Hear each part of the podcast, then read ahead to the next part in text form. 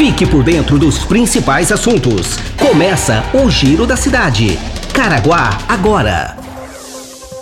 Olá, seja bem-vindo a mais uma edição do Giro da Cidade, o podcast mais ouvido da região. Nos próximos minutos você vai saber informações de utilidade pública de Caraguatatuba. Quer mandar sugestões? Encaminhe sua mensagem pelo e-mail jornalismo@caraguatatuba.sp.gov.br ou pelo WhatsApp 12 996 75 19 24. Está no ar o Giro da Cidade. Iniciamos o Giro da Cidade de hoje dando dicas sobre prevenção, cuidados, formas de contágio. A Prefeitura de Caraguatatuba, nas mídias sociais, está divulgando o Boletim Diário da Saúde. O objetivo é deixar a população informada por meio de um canal oficial com dados repassados diretamente pela equipe de vigilância epidemiológica do município.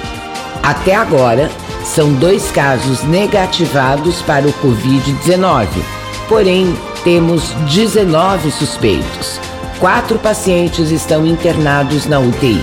Esse boletim, como eu disse, é atualizado diariamente às 14 horas e você pode ter acesso no site oficial da Prefeitura no www.caraguatatuba.sp.gov.br e nas redes oficiais da Prefeitura.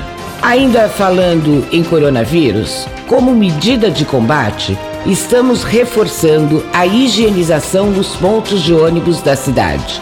A lavagem acontece nos locais que ainda têm uma grande circulação de pessoas. As equipes, com uso de máscara e luvas, lavam os assentos com hidrojatos de água e cloro. Os passeios públicos e até as imediações como locais com bancos onde os munícipes podem sentar. O serviço está sendo executado diariamente enquanto houver necessidade. Previsão do tempo. O dia será de sol entre nuvens, com chance de chuva isolada a qualquer hora do dia. A temperatura fica em torno dos 29 graus de máxima e 20 graus de mínima. As informações são do Centro de Estudos Climáticos do INPE de Cachoeira Paulista. Fiscais do PROCON de Caraguatatuba estiveram na manhã de ontem, dia 23, em vários supermercados e atacadistas da cidade para ver a situação dos preços abusivos. Vamos saber como tudo aconteceu com a repórter Rebeca Bonanati. Fiscais do Procon de Caraguatatuba visitam nesta semana vários supermercados e atacadistas da cidade para orientar e notificar os estabelecimentos sobre o aumento abusivo de preços neste momento de crise de saúde pública. Importante destacar que esses comércios seguem abertos por serem considerados como serviços essenciais. Durante a ação, irão conferir as notas fiscais dos produtos recebidos e os valores repassados ao consumidor. Recado aos consumidores: caso identifiquem algum preço abusivo pago recentemente, o Procon orienta para que faça registros fotográficos e encaminhe juntamente com a nota fiscal, se tiver, para o e-mail procon@caraguatatuba.sp.gov.br. As denúncias também podem ser feitas pelo telefone 12 3897 8282. É com você, Leslie. Obrigada, Rebeca. Então você já sabe. O Procon orienta para que faça registros fotográficos e encaminhe junto a nota fiscal, caso tenha, para o e-mail procon@caraguatatuba.sp.gov.br.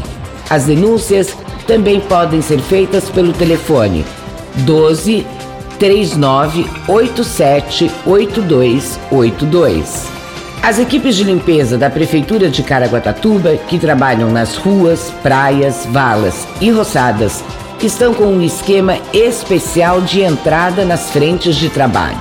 As alterações tiveram início ontem, segunda-feira, dia 23, com horários diferenciados. A Secretaria de Serviços Públicos, SESEP, juntamente com a empresa terciarizada Pioneira, definiram que entram às 5 horas da manhã as equipes de limpeza, praia, varrição manual e valas. Já a turma da roçada entra às 6 e outra turma às 7.